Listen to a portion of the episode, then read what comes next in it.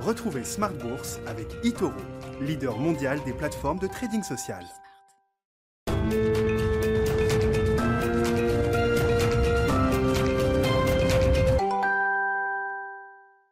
C'est reparti pour Smart Bourse, votre double dose quotidienne de marché en direct sur Bismart, chaque jour à la mi-journée 12h30, 13h et en fin d'après-midi désormais la grande édition pendant une heure à partir de 17h. Au sommaire ce, au sommaire ce soir, les euh, sommets qui sont à nouveau franchis par les indices actions, le vertige des cimes aspire encore les euh, marchés actions vers le haut avec un CAC 40 qui s'est rapproché un peu plus des 7000 points aujourd'hui, record absolu pour l'indice parisien, on le sait euh, désormais, des records en série sur les marchés américains ça n'est pas nouveau. Le S&P 500 a peut-être battu 60 euh, fois ses records historiques au cours de, cette année 2021. Nouveau record au cours de cette séance, ainsi que pour le Nasdaq euh, américain. Des marchés actions qui restent imperturbables alors que les marchés obligataires sont euh, un peu plus coués par le virage des banques centrales.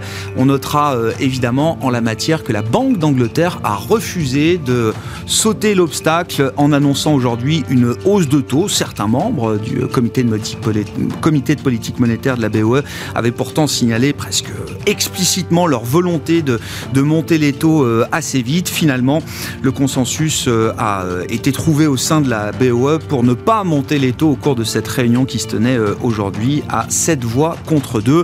On reviendra également sur la communication de la Fed hier soir, hein, qui reste quand même un, arbitre important, si ce n'est l'arbitre dans le monde des, des banques centrales. Et là aussi, on a bien vu que Jérôme Powell essayait de gagner encore du temps et de réfréner un petit peu les ardeurs du marché qui euh, est déjà en train d'intégrer euh, une, deux hausses de taux peut-être pour l'année 2022.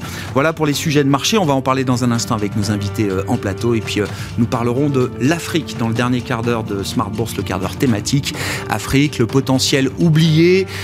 Tout le monde s'accorde à dire qu'il y a un potentiel euh, économique sans doute incroyable en Afrique, mais ce potentiel est largement intact encore aujourd'hui, laissé de côté année après année par euh, les grands investisseurs globaux. On en parlera avec un spécialiste de ces marchés africains, Guillaume Arditi, le président et fondateur de Belvedere Capital Partners, qui sera avec nous en plateau à 17h45.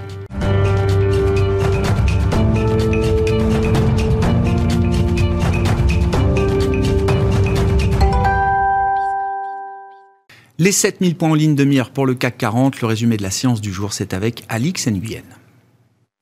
Un record vient en chasser un autre à la Bourse de Paris. Le CAC flirte avec de nouveaux plus hauts historiques, alors que la Fed annonçait hier la mise en œuvre progressive de son tapering et d'indiquer que la patience sera le maître mot quant au relèvement de ses taux.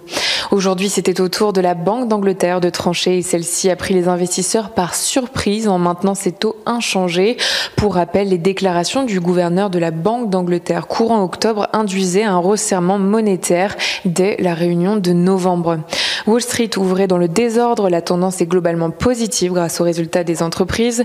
Le Nasdaq avance légèrement, tiré notamment euh, par le bond de 13% de Qualcomm. Le fabricant de semi-conducteurs a publié des trimestriels supérieurs aux attentes et table désormais sur une croissance de son bénéfice par action de 20%. À noter euh, qu'à Paris, ST Microelectronics grimpe. Le marché fait aussi montre d'enthousiasme quant à la baisse aux États-Unis de 14 000 à 269 000 des inscriptions hebdomadaires au chômage, soit le chiffre le plus faible depuis le début de la pandémie. Autre ambiance du côté de la productivité non agricole, elle s'est contractée de 5% au troisième trimestre, du jamais vu depuis 1981. Le coût de la main-d'œuvre de son côté a augmenté de 8,3%.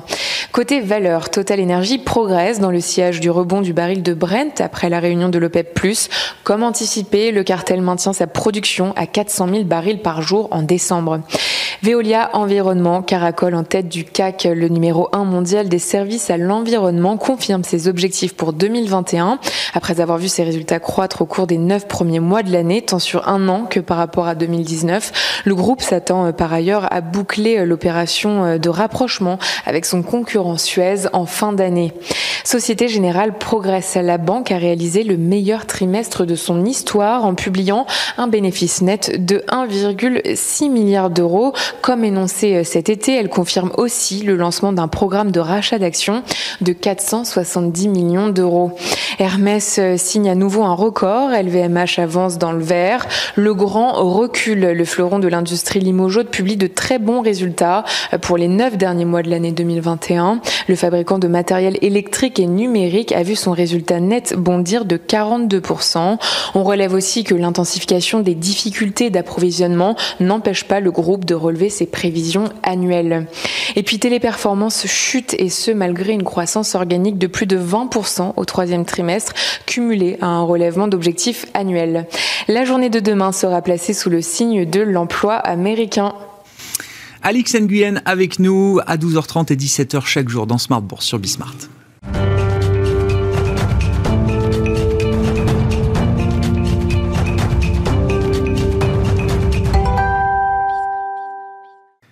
Trois invités avec nous chaque soir pour décrypter les mouvements de la planète marché. Sophie Chevelier nous accompagne ce soir. Bonsoir Sophie. Bonsoir. Vous êtes gérante allocataire chez Dorval Asset Management. Sébastien Paris-Sorvide, c'est avec nous également. Bonsoir Sébastien. Bonsoir. Vous êtes stratégiste de la Banque Postale Asset Management et Pierre-Olivier Béfi avec nous également en plateau. Bonsoir Pierre-Olivier.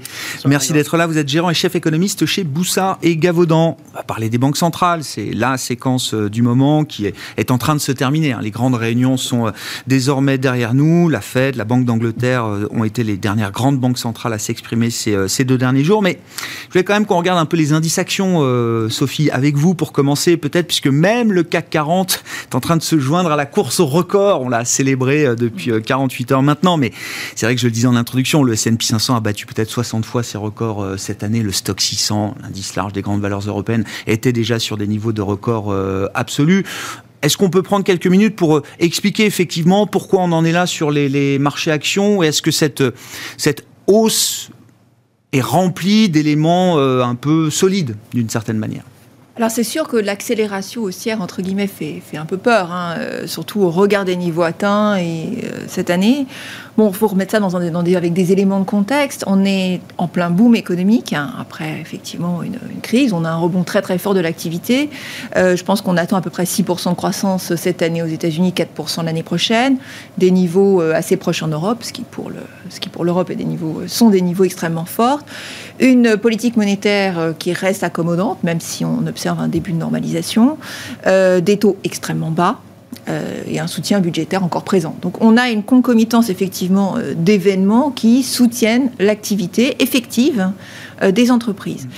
Et, c'est vrai que je pense qu'il faut relativiser les niveaux de marché. Donc, on, peut avoir un peu peur. Hein. C'est vrai que ça donne le tournis, mais il faut relativiser les niveaux de marché de la croissance des résultats.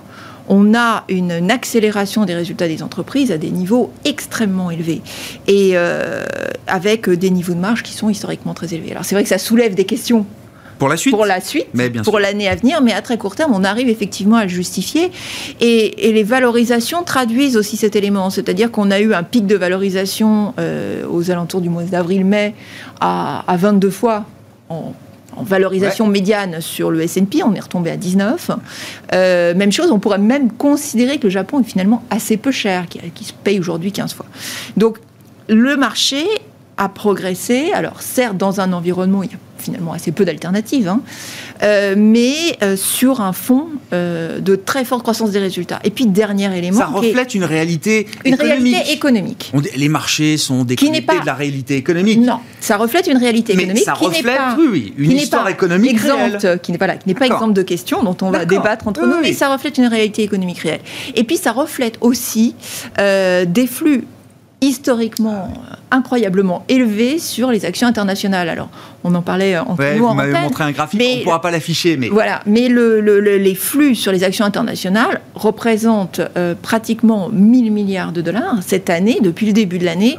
C'est euh, trois fois plus élevé que le niveau plus élevé qu'on avait observé historiquement sur les 20 dernières années. Ça, ce sont les flux à travers les fonds actions, dans le monde, hein, c'est ça Voilà, sur les actions internationales. Donc, euh, et ça ne représente pas l'ensemble des flux, hein, c'est vraiment euh, les souscriptions dans les mutual funds, donc euh, dans les fonds mutuels. Donc effectivement, on a une réalité économique, puis beaucoup de liquidités qui se sont effectivement déversées sur la classe actifs actions alors que effectivement l'alternative obligataire est assez peu attractive. Et on est encore en train de manger ce pain blanc d'une certaine manière. C'est intéressant parce que le mois, le mois d'octobre fait toujours un peu peur parce que statistiquement, historiquement, c'est pas forcément un mois négatif, mmh. mais c'est le mois le plus faible de l'année. En tout cas, l'histoire statistique nous montre que le mois mmh. d'octobre est le mois le plus faible de l'année. Ça a été peut-être un des meilleurs mois de cette année 2021 au final. C'était un mois très fort. Incroyable. 7, plus 7% sur les États-Unis, je pense. Et quand on a, bah, si on regarde un peu la saisonnalité, on se dit mmh. quoi? On, on, se dit, c'est est-ce qu'on a déjà anticipé le alors le rallye de Noël ou le rallye de fin d'année, est-ce qu'on est déjà allé un peu vite en besogne d'une certaine manière ou est-ce que non, au contraire, ça ne fera qu'accroître la pression sur ceux qui sont euh,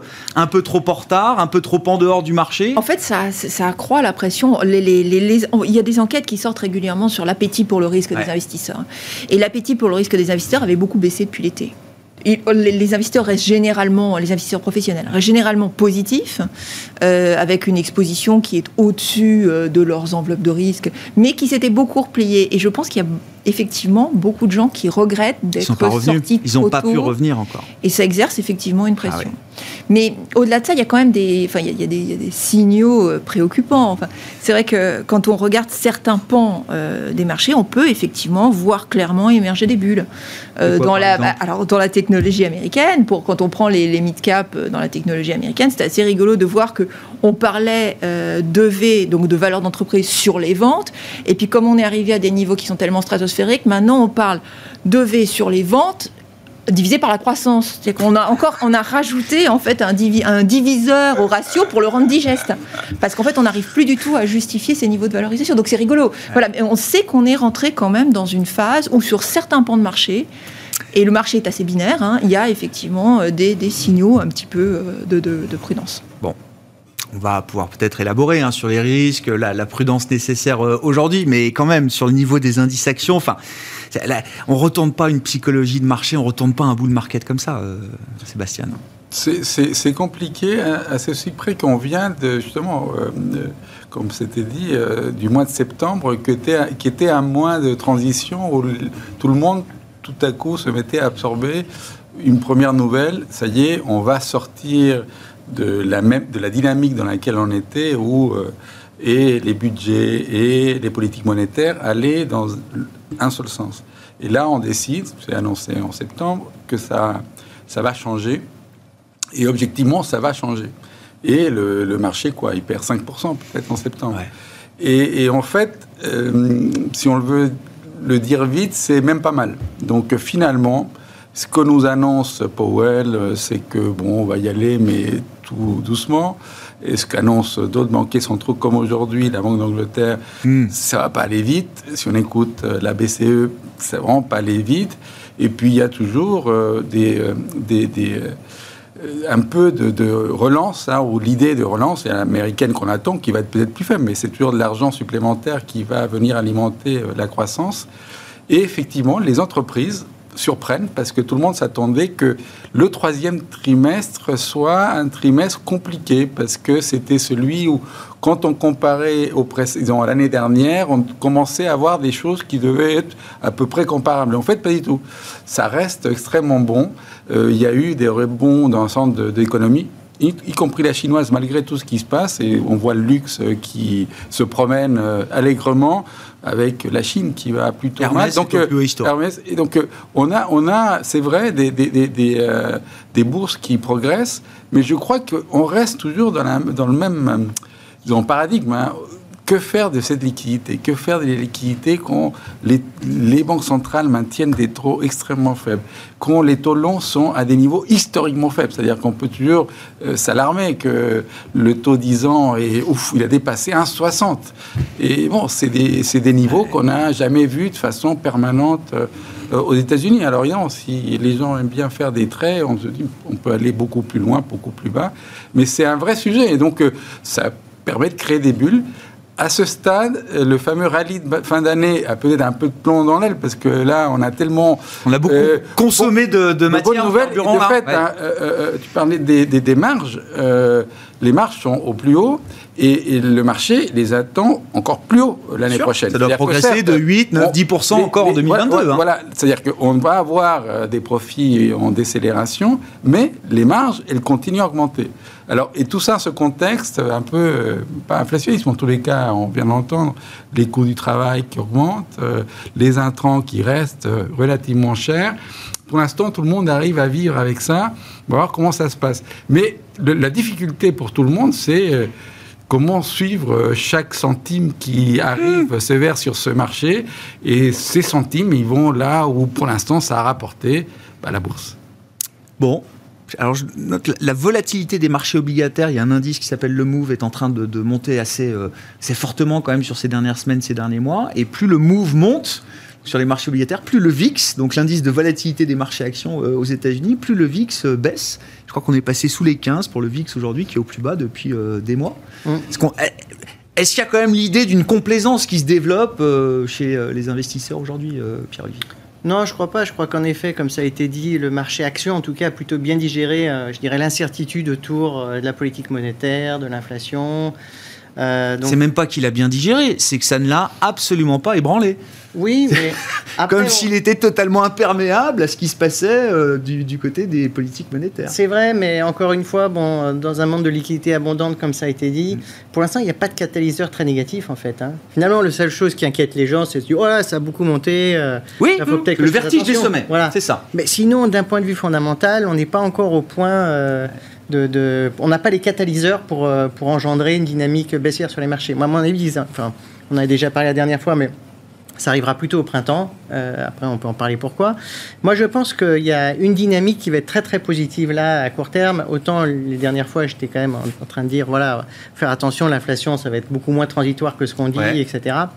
Euh, moi, je trouve que hum, justement, on a pas mal de bons signaux un peu avancés qui montrent que ces peurs sur l'inflation, ah. sur euh, aussi sur les comment dire les problèmes de logistique vont un peu s'apaiser. C'est quoi, ces indicateurs C'est quoi ces indicateurs Par exemple, vous avez le Baltic Dry Index, qui est un indicateur du prix du fret qui a baissé de 40%. Voilà.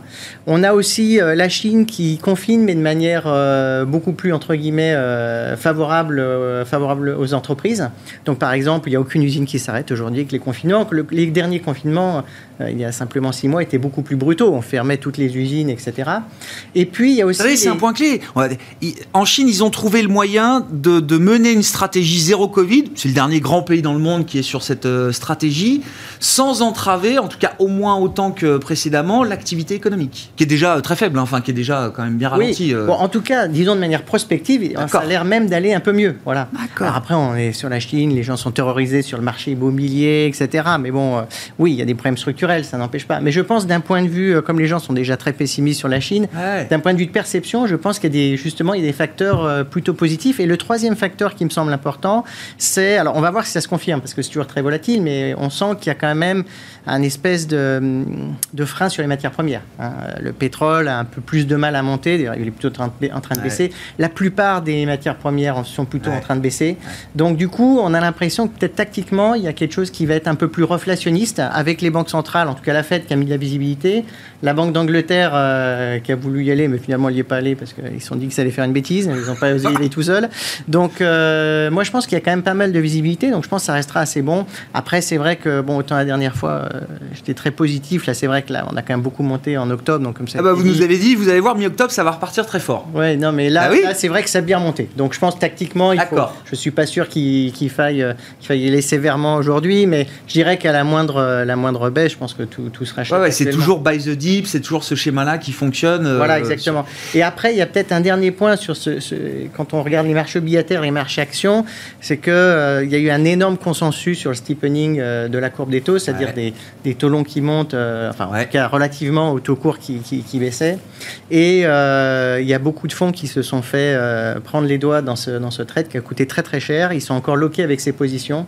Donc, paradoxalement, peut-être que sur les marchés de taux, c'est justement le fait qu'on la, pression à la hausse sur les taux longs sera peut-être difficile à obtenir dans un contexte où il y a, pour des questions de positionnement, il y a beaucoup de fonds qui doivent se débarrasser de leur position. Il y a trop de fonds qui étaient positionnés pour une hausse, notamment des parties longues des cours de taux, et euh, qui se sont fait prendre à revers d'une certaine manière et qui sont obligés, en débloquant leur position, de, de mettre encore une pression supplémentaire sur, euh, à la baisse sur les taux. C'est ça. Et donc, du coup, la grande question, à mon avis, au niveau sectoriel, c'est de savoir si justement les premiers indicateurs un peu de reflation qu'on commence à voir, euh, même s'ils sont tactiques et temporaires, est-ce qu'ils vont vraiment euh, pouvoir se traduire dans le marché action ou pas, compte tenu de ce qui va se passer sur la, partie obligataire? Il faut, il faut expliquer, Pierre-Alexis, parce que vous parlez des prix alors de, de, de matières premières ou des prix liés au commerce mondial qui sont en train de rebaisser, et vous dites ça nous offre peut-être une prospective plus encourageante sur l'idée de reflation.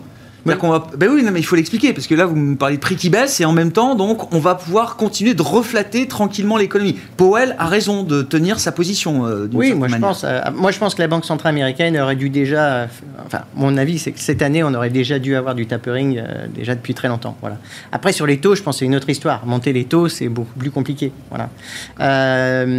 si vous voulez, si, on schématise 2020, ça a été l'année du quoi qu'il en coûte un peu partout. Mhm. On a dépensé beaucoup d'argent qu'on a monétisé et on l'a très mal dépensé. dire, c'est pas, on l'a pas fait pour des choses productives, etc. Cette année, je pense qu'on a étendu euh, justement les, stimulus parce qu'on s'est dit, oh là là, ça fait 20 ans de toute façon que les banques centrales et maintenant les gouvernements, puisqu'ils ont, un, ils ont un, alibi, ont pu dire, non, non, mais attendez, il faut surtout pas qu'on resserre euh, trop vite parce que, voilà. Et je pense que qu'on commence à voir, et ce qui est un peu plus compliqué maintenant, c'est qu'on commence à avoir de l'inflation, notamment des matières premières. Voilà. Je pense que ce, ce conundrum va être très compliqué à tenir l'année prochaine. Mais aujourd'hui, pour l'instant, on est toujours dans des conditions financières très accommodantes, etc. Donc, on n'est pas encore dans le corps du problème, en quelque sorte. Hmm. Voilà.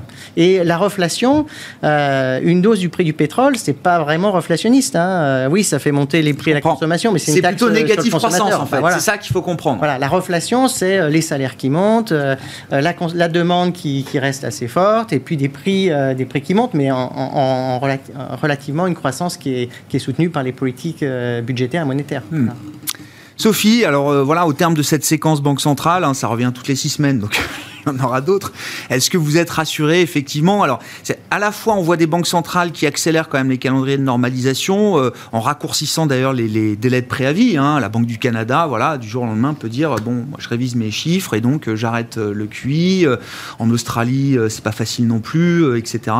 Et puis en même temps, Jérôme Powell qui bah, continue de, montrer un peu de, patience, euh, qui euh, essaye de calmer les ardeurs du marché. La Banque d'Angleterre, alors qui a un coup nous dit qu'elle va monter les taux, puis finalement devant l'obstacle, s'arrête là. Est-ce que bon, cette séquence rassure quand même sur le contrôle que les banques centrales ont de la situation aujourd'hui? Alors je pense qu'elles sont, euh, elles sont un petit peu comme nous, elles sont un peu learning by doing parce que effectivement la séquence elle est très très particulière. Le Covid, c'était pas une crise comme les autres. Euh, le rebond de la demande de biens en l'absence de la capacité d'acheter des services, mm. c'était quelque chose de très très particulier. Euh, et qu'elles attendent de voir. Enfin, ce que dit Powell finalement, c'est que oui, bon, je commence à normaliser parce que mon taux de chômage, il a, il a rejoint d'ores et déjà un niveau extrêmement faible et que donc des tensions apparaissent. Mais mon idée de fond, c'est quand même que euh, beaucoup des tensions inflationnistes, et notamment en matière première, sont transitoires. Puisque, en fait, ça vient effectivement de ce décalage entre l'offre et la demande, absence de absence d'offre pendant une période, c'est-à-dire vraiment l'arrêt de la production, absence pendant une période, rebond de la demande absolument euh, incroyable pour les biens et donc tension euh, sur les matières premières. Mais bon, l'offre s'ajuste et au fur et à mesure, tout ça se normalise. En tout cas, c'est le schéma. C'est peut-être pas exactement ce qui va se passer, mais c'est le schéma. Il y a moins besoin de liquidité euh, à 120 milliards de dollars par mois dans le système. Exactement, exactement, parce que le taux de chômage a beaucoup baissé, etc. Donc on est dans cette phase, mais effectivement, c'est rassurant. De, de, cette phase-là, finalement, cette phase qui s'engage est positive. Parce qu'elle traduit quand même le fait que euh, l'économie va beaucoup mieux, euh, euh, que certains, certes, il y a une normalisation, et c'est ça, ça doit arriver, à un moment, la, politique monétaire doit se normaliser, et pour autant, on n'est pas, si vous voulez, on n'est pas dans une logique de resserrement des conditions financières. Pas du tightening. On n'est pas du tout dans une logique de tightening, et la Fed peut se permettre d'avoir la patience de s'assurer que effectivement, c'est-à-dire que vous parliez de la Banque d'Angleterre tout à l'heure et euh, du refus de l'obstacle. Hein. Ils ont encore en mémoire Trichet en 2011. Je pense que on ne veut pas, quand on est un banquier central, on ne veut pas être celui euh, qui monte les taux au mauvais moment et qui euh, tue la reprise économique dans, dans l'œuf. Enfin, effectivement, l'Angleterre avait un léger ralentissement de, ses indicateurs d'activité en plus. Et donc ça, effectivement, c'est rassurant. C'est-à-dire que la Fed est prête à prendre le temps qu'il faut pour s'assurer qu'elle ne va pas commettre une erreur de politique monétaire. Et prendre le temps, ça veut dire aussi prendre le risque, peut-être demain le régime d'inflation change structurellement, et que là, il faudra peut-être aller beaucoup plus vite que ce qu'on anticipe aujourd'hui, enfin, du point de vue de la Fed, en l'occurrence. On sort d'une décennie de stagnation séculaire. Je pense quand même un minimum d'inflation, on la pleine nos voeux. Alors certes, on n'a pas envie que, on n'a pas envie de tomber dans un régime d'hyperinflation, mais enfin, on en est quand même pour le moment très très très très loin. Hmm. Donc euh, ça nous offre un petit peu de patience. Est-ce qu'il a raison, Jérôme Poel Et il l'a dit encore très clairement dans son discours hier, dans sa communication. Pardon On le saura en même temps Oui, oui, non mais, non, mais il est très humble oui. d'une certaine manière. Il dit euh, euh, la lecture de l'inflation. Là, on se compare par rapport à il y a un an, euh, les vaccins n'étaient même pas mm. encore disponibles et même pas encore annoncés, donc les effets de base, attention. Et puis peut-être que dans six mois, on y verra un peu plus clair et peut-être qu'on sera content dans six mois de pas s'être engagé sur des hausses de taux dès l'été 2022. Est-ce qu'il a raison de donner encore priorité, par exemple, au marché du travail? Il l'a redit encore hier. Ma priorité aujourd'hui, mon facteur numéro un, c'est le marché du travail. Retourner au plein emploi. Et l'inflation, quand bien même elle est élevée plus longtemps que prévu, reste pour l'instant un facteur secondaire. Je ne sais pas si le, fait d'être humble ou l'humilité a, rien à voir. Euh, non, je pense qu'il y a, y a un modèle à la Fed et, le modèle Powell est celui euh, euh, qui règne depuis très très longtemps, qui est en fait, on peut aller très loin avec la politique monétaire sans générer jusqu'à maintenant, en tous les cas, des pressions inflationnistes. Alors, on vient de 10 ans où, effectivement, on était, l'Europe était en, déflation. En tout cas, le risque déflationniste est très important. Là, cette crise très particulière a créé des nouvelles dynamiques. Et, moi, j'aime bien ce que dit euh, Pierre Levier sur le, le catalyse. Qu'est-ce qui peut faire que tout ah. à coup, ça change? Alors, on pensait que l'inflation allait vraiment faire peur. et en fait, non. Et pourtant, on est à plus de 4% d'inflation et dans certains pays euh, davantage. Et les dynamiques derrière ça, on ne les comprend pas toutes. C'est-à-dire que si on attribue l'inflation qu'aux matières premières, on se trompe. Mm. Moi, je, pense qu'on se trompe. Et bien, ça a joué un énorme un rôle important dans la réflation des économies. Euh, le prix du pétrole, au total, est venu un peu plus haut que là où il était avant la crise. Oui. Mais on voit bien que euh, dans, si on se place même dans l'histoire de la transformation, de, de, la transition énergétique, on a un problème avec le prix de l'énergie. Il, il, devrait être beaucoup plus élevé. Et ça, c'est structurel. C'est pas lié à ce qui se passe. Mais en tous les cas, à court terme, si la demande se réveille, on aura une pression qui va être maintenue sur le prix du pétrole. Sur le reste, on a un problème sur le cuivre. Et c'est pas simplement que l'activité s'est arrêtée, c'est qu'on euh, ne produit pas assez de cuivre, on n'a pas assez investi, et c'est vrai pour presque toutes les matières premières. On a eu un précédent cycle de matières premières mmh. colossal. Aujourd'hui, c'est pas... Donc, quel catalyse qui ferait peur? C'est pas l'inflation, c'est évidemment pas, et ça c'est très bien, c'est pas les banquiers centraux, et c'est pas Powell. Powell, il ne veut pas faire peur au marché. Il est là pour soutenir le marché. C'est ce qu'il croit. Il croit que, euh, il l'a dit plein de fois, les autres, avant moi, ils sont toujours trompés. Ils sont toujours allés trop vite. Et ça, c'est un catalyse plutôt positif, comme disait Perrier. C'est un... Et donc, euh, c'est vrai que euh, nous-mêmes, hein, on était plutôt réservés, vu ce qui se passait sur les... vu les valorisations, vu les dynamiques qui s'opéraient, et ce changement, cette transition, en fait, elle ne fait pas peur au marché. Le marché voit bien, je, je pense, voit pas très loin. Ils ont adopté la logique du banquier central. Moi, je regarde les statistiques quand elles sortent, mais moi, je ne me projette pas vers l'avenir. Je suis data dependent. voilà, et, voilà, data, et, c'est assez bizarre. C'est assez bizarre. Et, le problème, c'est qu'on se fie à des modèles. Euh, quand on a fait de la modélisation, on sait que, surtout dans des chocs comme celui-ci, et où on voit des transformations, penser que le modèle qu'a la Fed ou la BCE, qui dit que l'inflation revient à 1,4, euh, je pense que c'est fou de le penser, vu d'où on vient. C'est possible, hein. c'est possible qu'on revienne, la globalisation, la technologie, plein de choses. Mais en même temps, certains diront, bah, la transition énergétique qui va payer l'énergie. C'est des projections qui sont bien moins fiables qu'elles ne pouvaient l'être dans le passé. Mais le marché se transporte pas là-bas. C'est plutôt les marges vont continuer à croître. Et finalement, on, on, nous bouge le sol, mais vraiment très peu, et on peut continuer à progresser. Et c'est peut-être ça la leçon. Hein. Ce qu'on a octobre, c'est ça. La leçon, c'est finalement on est là, on continue, euh, the party is on, hein, et, ou goes on, et, donc, euh, pourquoi on va s'arrêter? On continue euh, à nous donner beaucoup de liquidités. Là, là, le bilan de la Fed. On ne parle pas de resserrement monétaire aujourd'hui, on ne parle pas de tightening. Le bilan de la Fed va continuer à grossir énormément, de près de 4 ou 5 points de mm. PIB jusqu'à l'été prochain. Donc la liquidité, elle, va être là. Euh, les, les, les, les, trésors, euh, ils vont avoir un trésor de guerre hmm. apporté par euh, la, la, la, reprise, donc les déficits vont être plus faibles, on va émettre moins, on aura des énormes déficits de toute façon, mais on va émettre moins de papier. Donc c'est vrai, les taux peut-être peuvent rester là tant que les banquiers centraux euh, il y a cette fixette sur le taux terminal. C'est un truc génial. Le taux terminal, la Fed sait exactement qui, qu'est-ce fin Et donc, euh, il y a plein de stratégies. Des, bah, le taux terminal, c'est 2, 2 et demi. Bah, on ne peut pas aller très haut, c'est pas possible. Et, c'est dingue. Moi, je, je, je, depuis que c'est, la première fois que je vois les gens se focaliser comme si la Fed ou quiconque sur le marché savait qu'il était le taux terminal. Mais mais, mais je suis d'accord. C'est peut-être la bonne façon de regarder les choses. C'est quoi le catalyste négatif aujourd'hui? C'est la valo.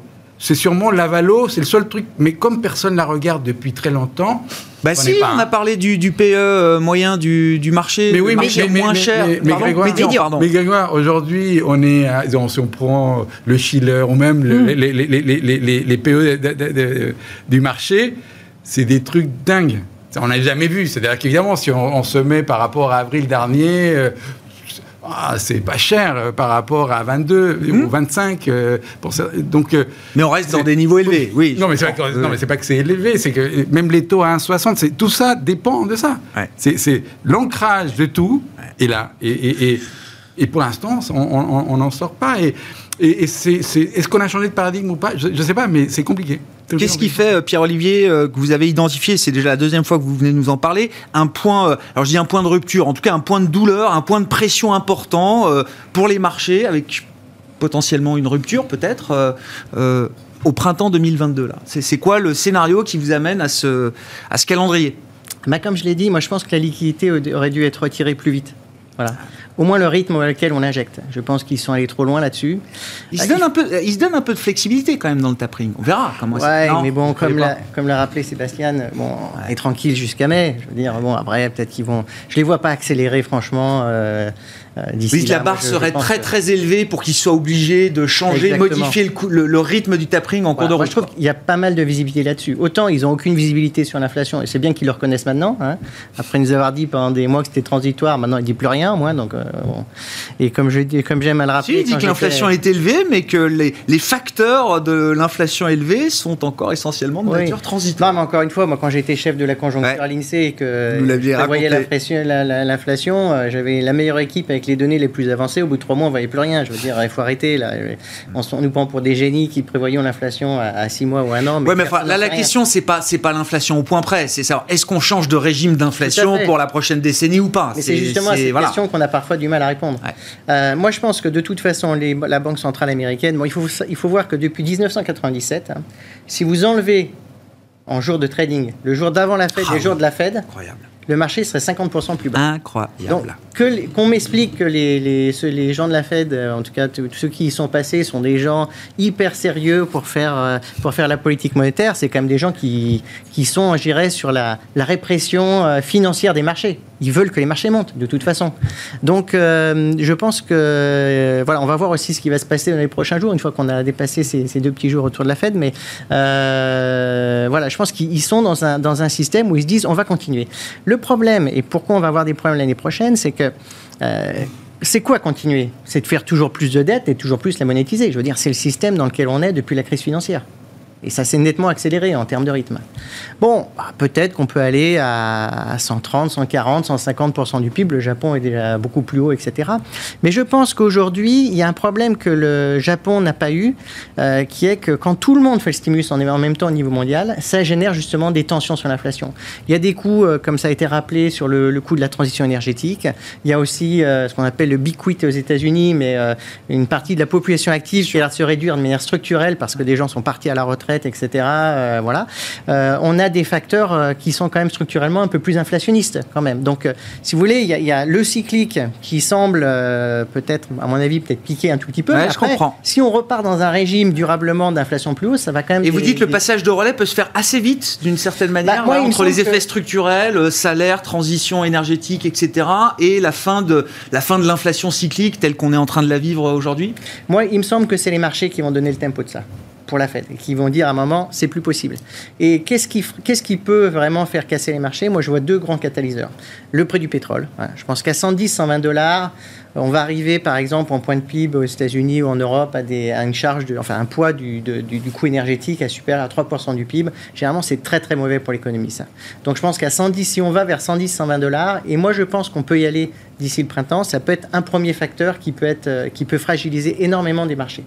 Et puis le deuxième facteur, c'est euh, les taux longs. Voilà. Euh, si on s'aperçoit finalement, euh, au-delà de ce que j'ai dit tactiquement à court mm. terme, en se disant voilà, il y aura peut-être, on sera peut-être un peu rassuré sur l'inflation pendant un ou deux mois, mais là c'est, c'est, le trader à la petite semaine qui parle, je dirais. Mais euh, dans 4-5 mois, si on s'aperçoit que finalement l'inflation peut-être structurellement est un problème plus important, on va se dire ah ben peut-être que la Fed elle est très en retard. Et dans ce cas-là, si on a une quantification très forte de la très rapide de la courbe des taux, on peut avoir des, des taux longs qui montent à 2,5-3%. Et pourquoi c'est un problème? Parce que l'économie mondiale n'a jamais été aussi, endettée. On a pris 100 points de PIB de dette publique, hein. euh, de dette pardon euh, totale, publique et privée, euh, depuis le depuis le Covid. On a fait, on a augmenté le niveau de dette à un niveau énorme. Je crois qu'on est à 400 points de dette de dette pardon totale sur PIB au niveau mondial. Donc 100 points de base de hausse des taux, ça fait ça fait assez mal. Hein. Ça peut vous enlever 4% de croissance. C'est assez dur.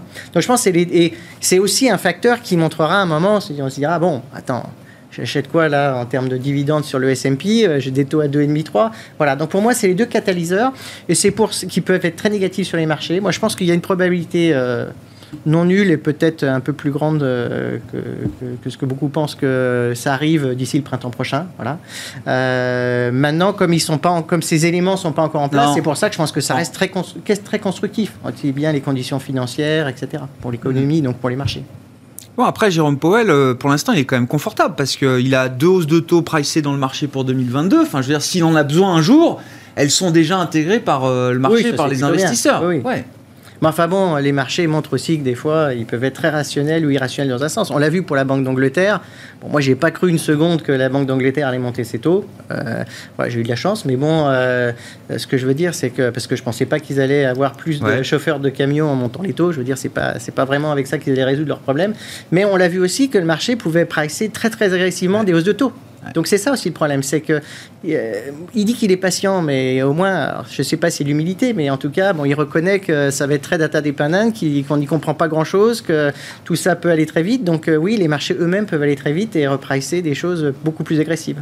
Sophie, qu'est-ce qui, euh, voilà, si on se projette un petit peu et si on se demande comment le, le bull market pourrait être stoppé, est-ce qu'il y a déjà des des éléments que vous pouvez euh, partager euh, sur ce qui a été dit. Et puis, euh, je sais pas, je voulais peut-être qu'on puisse dire un mot de, politique américaine, si le sujet vous intéresse après les Alors moi, si, si vous avez la date au mois de mars, je oui, oui, oui. Ah oui, non mais mars, vous savez, on est toujours un peu on reviendra, on a quelques mois pour affiner. il, il, la donne pas. Ah, non, mais on a quelques mois pour ah. affiner.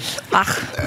Mais euh, non, non, il y, a un élément, donc euh, vous, vous parliez de, de hausse des taux, et je pense que moi, nous, l'élément qui nous interroge le plus, entre guillemets, c'est effectivement euh, la, réaction de la, courbe. on était quand même sur l'idée d'une normalisation des, taux longs. Alors, et, et fondamentalement, c'est vrai que c'est vraiment impressionnant de voir aujourd'hui donc la déconnexion qu'il y a entre les marchés obligataires et le marché des actions. Mm. Le marché des actions est resté sur son scénario boom économique, etc. Et, euh, et c'est comme si c'est comme si les banques centrales avaient cassé la courbe. Enfin, c'est assez impressionnant. Alors on le comprend bien au Japon parce que euh, quand on ancre le 10 ans à zéro, bon, il peut pas se passer grand chose sur la courbe, mais on, on a l'impression d'observer quelque chose d'un petit peu comparable. Euh, que ce soit aux États-Unis ou en Europe, et c'est vrai que c'est très déstabilisant, puisqu'en fait, il n'y a plus de message dans la courbe des taux.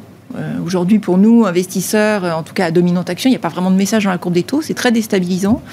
Et, je ne sais pas effectivement si dans les, euh, mois, semaines à venir, ce, message va revenir. Alors peut-être qu'effectivement, sur une impulsion de hausse du prix du pétrole, c'est quelque chose qui est possible. À un moment, on réussit à repentifier. Mais mais je sais pas, si, c'est des éléments négatifs croissance, les taux longs, euh, ils vont discounter une croissance plus faible. Exactement. Et ça, c'était. Voilà. Alors aujourd'hui, une BO qui monte pas les taux aurait dû pontifier. Mm contre-intuitivement quasiment, mais enfin une BO qui monte pas. Et à ma connaissance, ça s'est pas pontifié aujourd'hui. Moi, je suis partie au du bureau, ça se pontifiait pas. Donc il y a aujourd'hui la, la, la, réaction de la courbe est très très déstabilisante du point de vue de l'investissement. C'est vrai que c'est difficile euh, de, concevoir une allocation qui maintenant combine taux euh, de façon assez classique. Hein. Euh, c'est le, le, le 60-40 qui a fait les heures de qui a fait les heures de gloire. là, c'est vrai que ça devient un petit peu plus compliqué. Donc ça, c'est effectivement. Pour répondre un peu, je pense que tu as raison et je pense que il y a aussi un peu de justement de flux de techniques hmm, qui se retrouvent dans le move. oui, sur le surpositionnement, sur la, position short. Mais il y avait trop de consensus sur certaines, euh, certaines positions et là le marché est en train de les digérer. Et donc du coup, on a des, on a des, bah, des moves, sans parler. Euh, non, mais des, mouvements qui sont parfois oui, contre-intuitifs, paradoxaux. Je pense que c'est très compliqué d'interpréter le marché le jour le jour en ce moment. Mais, de toute façon, le, je pense qu'il y a une hypothèse.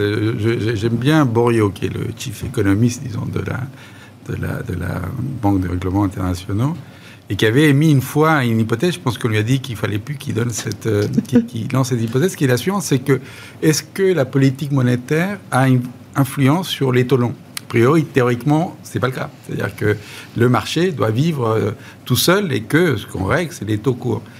Et, l'hypothèse qu'ils aient, peut-être qu'on se trompe. C'est-à-dire que surtout quand on est au niveau de QI et de, et de, forward guidance, ah comme on dit aujourd'hui, et, à un moment donné, il y a une influence. Et donc, euh, euh, et, ça, et ça, ça reflète cette idée, ce, tout à coup, quand ça surgit, du taux terminal, etc. C'est mm. fiction. Et, je crois que on est prisonnier de ça. Donc, euh, euh, le move reflète ça. C'est-à-dire que sur la partie longue, le, 30, le 30 ans, à un moment donné, ne bougeait pas. Et tout à coup, il est parti vers le haut, notamment les situations d'inflation Maintenant, c'est revenu. Donc, euh, il y a un côté, un côté malsain. Les fameux bons vigilantes qu'il y avait dans l'époque, où dès qu'il y avait un peu d'inflation, ils étaient les copains finalement des banquiers centraux. On leur disait attention, attention, là, c'est fini. Ça n'existe plus. Il n'y a, plus personne qui. Et donc, euh, si la séquence est celle de euh, Pierre Olivier, et vu qu'il a vu au moins bien vu octobre, peut-être qu'il sera bien. Oui, on verra. on verra. Et, et sera l'inflation qui déclenche peut-être quelque chose sur de révolte sur le marché obligataire. On l'a jamais vu, on l'a peu vu, euh, on l'a vu quelques fois sur cette séquence, et c'est ça qui pourrait nous effrayer et qui répondra à la question est-ce qu'on a changé de régime? Est-ce qu'il y a un changement de régime? Pour l'instant, ceux qui sont très prudents sur le marché obligataire, effectivement, se font prendre à revers à mm. chaque fois. Ceux qui sont short, euh, short tôt, euh, sur des taux, sur la partie longue, bon, ils se font la plupart des temps. C'est-à-dire que trader des taux comme ça, c'est très difficile. C'est très mm. difficile. C'est très difficile. Donc c'est pour ça que tout le monde va ailleurs.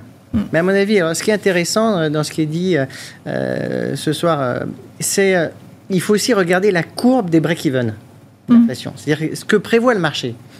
Et c'est là que c'est très intéressant parce qu'on s'aperçoit que le marché anticipe qu'il y a beaucoup d'inflation qui arrive de manière cyclique. Donc c'est devenu très très consensuel l'inflation à court terme.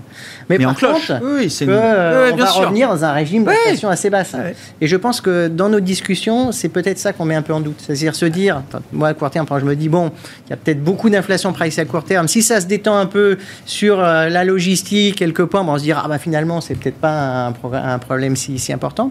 Et par contre, il y a peut-être pas assez d'inflation structurelle pricée dans un environnement où peut-être qu'il y a des coûts euh, ou des changements, un changement de régime qui est plus possible que par le passé, pour la première fois. Cette probabilité-là est moins prise en compte. Exactement. Mais par, contre, elle peut faire bouger justement à un moment la, partie longue des taux, parce qu'on peut réviser les anticipations en disant non, mais on est peut-être en train de changer de régime.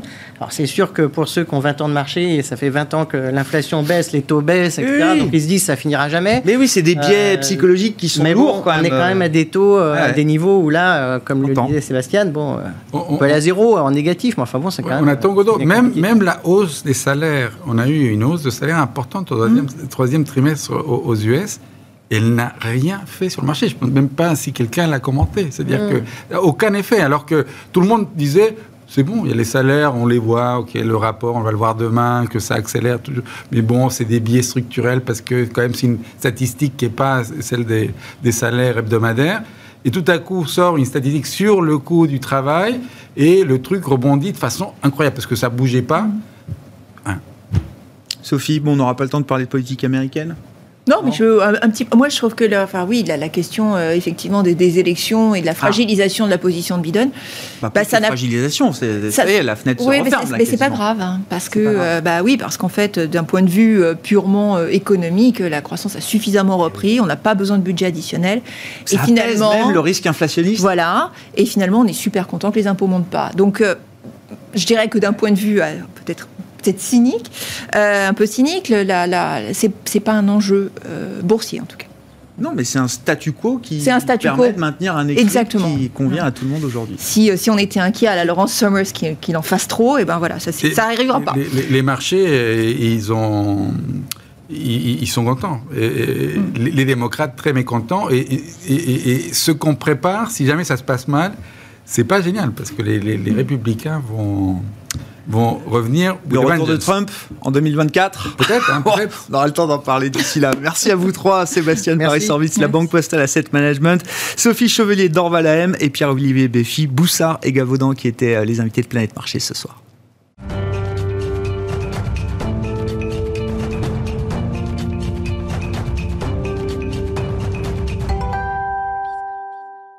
Le dernier quart d'heure de Smart Bourse, c'est le quart d'heure thématique. Le thème ce soir, c'est celui du potentiel africain, un potentiel oublié depuis trop longtemps et il faut qu'on en parle donc ce soir avec Guillaume Arditi qui est à mes côtés en plateau. Bonsoir Guillaume. Bonsoir. Bienvenue. Merci beaucoup d'être là. Vous êtes euh, spécialiste de, du continent africain dans son ensemble. Vous êtes fondateur de Belvedere Africa Partners, qui est une société de, vous accompagner des clients d'Afrique, c'est ça euh, l'idée euh, Oui, absolument. absolument. On fournit du, du, conseil en stratégie, en structuration de dette et levée de fonds.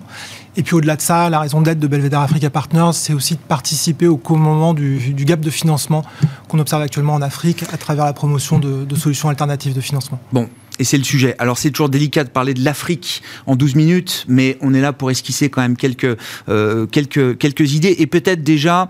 Euh, euh, mettre à mal ou euh, euh, battre en brèche quelques contre-vérités euh, aujourd'hui sur l'Afrique. Vous l'avez écrit à l'occasion d'un sommet Afrique-France qui se tenait récemment, Guillaume. Tout le monde dans la communauté des affaires, dans la communauté des investisseurs, et je parle des investisseurs globaux, pas ceux qui sont spécialisés sur l'Afrique, qui eux évidemment investissent en Afrique, c'est leur job. tout le monde est convaincu du potentiel économique africain. Moi, ça fait dix ans que j'entends que oui, potentiel économique incroyable, et c'est sans doute vrai. Sauf que ce potentiel est laissé intact année après année, c'est-à-dire que les investisseurs internationaux, année après année, laissent de côté euh, l'Afrique dans euh, leur radar, dans leur spectre euh, d'investissement. pourquoi est-ce qu'on en est encore là aujourd'hui, Non, absolument. Vous soulignez une situation qui est, qui est très pertinente. C'est aujourd'hui on a, on a une situation qui est très paradoxale. C'est-à-dire que d'un côté, on a une communauté internationale qui, bah, qui est extrêmement allante, qui veut absolument accélérer la réalisation du, du potentiel africain.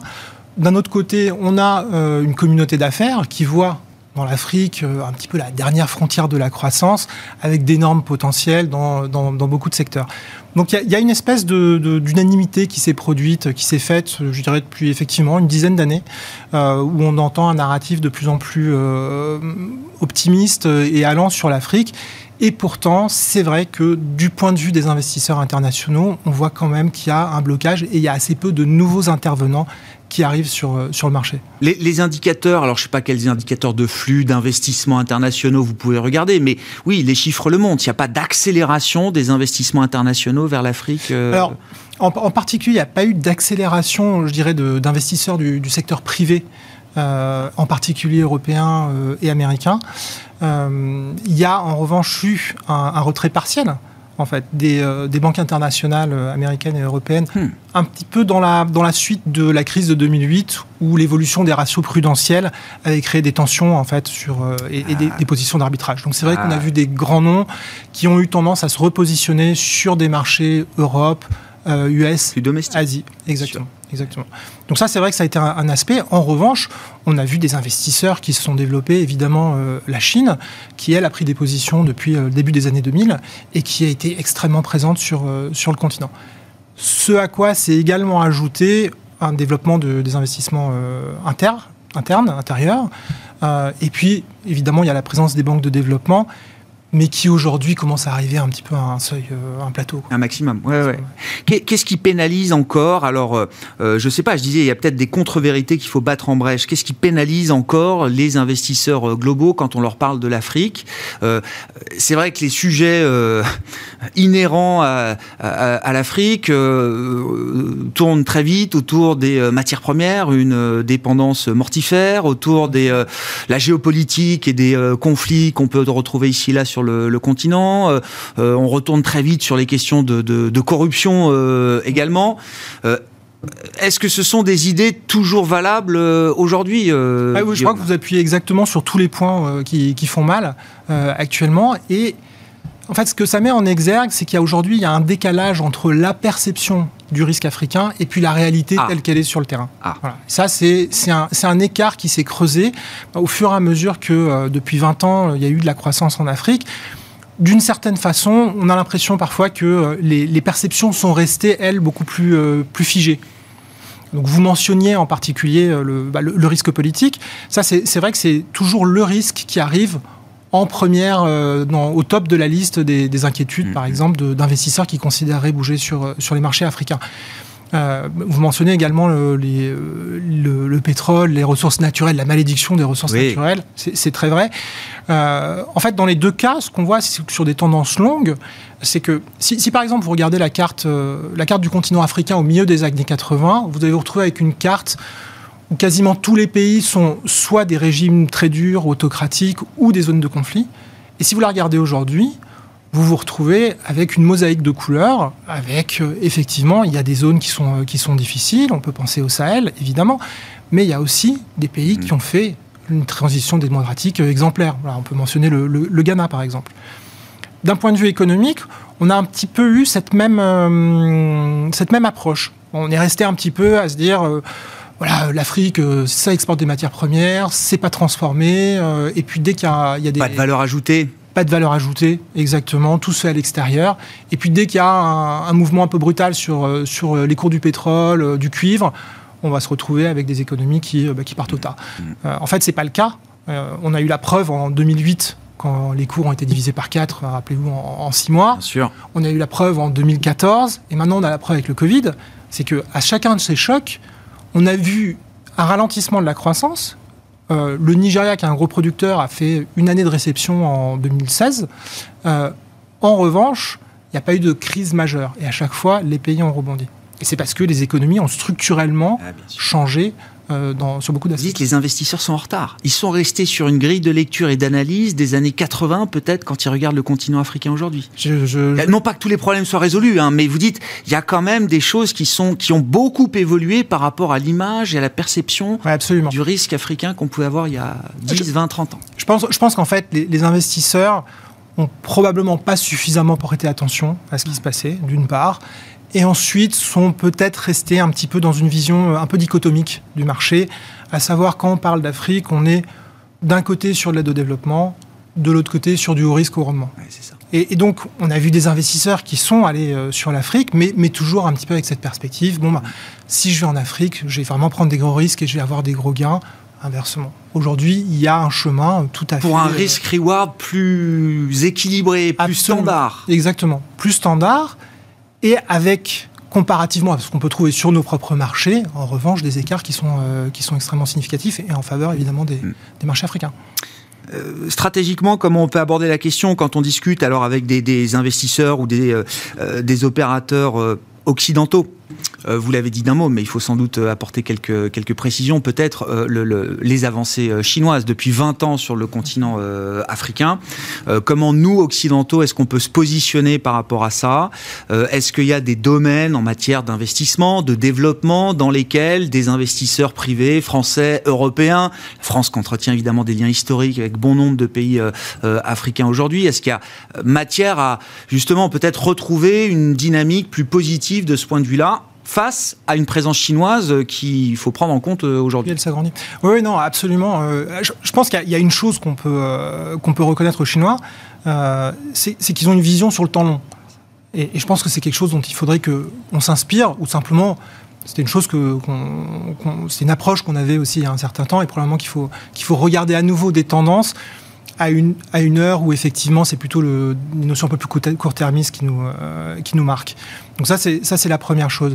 Ensuite, la deuxième chose, c'est euh, en termes d'investissement, les secteurs évidemment des infrastructures, euh, mais vous le notiez tout à l'heure, c'est-à-dire qu'aujourd'hui le grand défi sur, sur, sur l'Afrique, c'est la transformation et la valeur ajoutée. Et dans beaucoup de pays, ce sont devenus des priorités ah de développement économique. Monter en gamme dans la production. Exactement. exactement. Là, je, reviens du, Ghana où j'étais il, y a une semaine. Euh, j'ai mangé du chocolat d'excellente qualité, de la tablette de chocolat. En fait, ces tablettes de chocolat, il y a 5 ans, n'étaient pas produites. Ah. On s'arrêtait simplement aux produits semi-finis. Oui, oui, enfin, oui, c'est ça. Voilà, fèves, ah, transformation, poudre, etc. Et euh, en revanche, on n'allait pas jusqu'au bout du, processus. Et donc ça va très vite, parce que, euh, bah, en plus avec le Covid, j'avais pas eu le temps d'y retourner, j'avais pas eu l'occasion d'y revenir depuis un certain temps.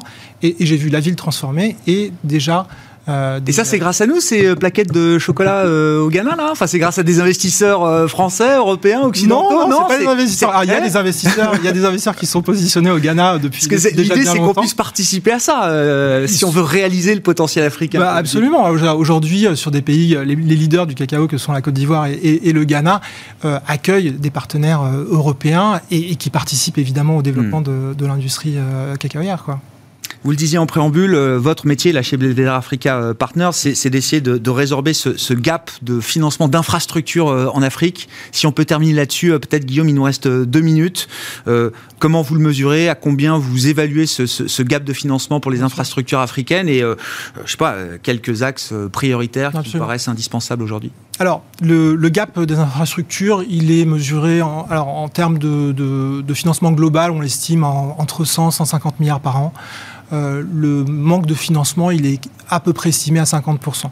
il faut, là aussi, il faut se, fier aux tendances plus, qu'aux chiffres. Mais c'est un chiffre qui augmente chaque année, simplement parce que d'un côté, on a de la croissance africaine, et de l'autre côté, on a une contrainte du, secteur financier euh, tel qu'il est actuellement.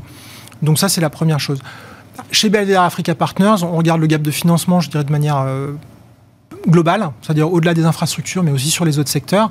Et euh, ce qu'on pousse, c'est vraiment la promotion de solutions alternatives qui répondent à ce que vous disiez tout à l'heure sur la granularité euh, des risques rendements. Et on prend par exemple des outils comme la dette privée, qui mmh. sont très largement utilisés sur les marchés européens, sur les marchés américains en fait, sont quasiment embryonnaires ah euh, en Afrique et seraient un outil. Il y a tout à faire de ce point de vue-là. Créer cette, classe d'actifs indispensable au financement d'infrastructures. Absolument. Ce serait une classe d'actifs qui a un, potentiel et une profondeur de, de, marché qui est extrêmement importante. Et il y a l'écosystème financier entre les différents euh, marchés africains pour, euh, pour créer cette classe d'actifs en Afrique? Alors, ça, ça, il commence à y avoir des, des initiatives qui vont dans ce sens-là. Et ce qu'il faut aujourd'hui, c'est vraiment monter des partenariats avec des investisseurs institutionnels euh, africains mhm. euh, et des, investisseurs euh, européens, les uns et les autres créant des synergies, les, investisseurs de ce côté de la Méditerranée apportant une certaine puissance de frappe financière, les investisseurs africains apportent une connaissance du terrain qui est, bah, qui est incomparable, mhm. forcément. Merci beaucoup euh, Guillaume d'être venu nous parler de l'Afrique pendant euh, un peu plus de 12 minutes ce soir dans le quart d'heure thématique de Smart Bourse. Guillaume Arditi, on vous retrouvera, on va essayer de, voilà, de, suivre un peu avec vous euh, l'histoire africaine dans les prochains mois et au cours de cette saison de, Smart Bourse. Guillaume Arditi, le fondateur de Belvedere Africa Partners qui est avec nous ce soir en plateau dans le dernier quart d'heure de Smart Bourse. Ainsi se termine cette émission. On se retrouve demain en direct à 12h30 sur Bismart.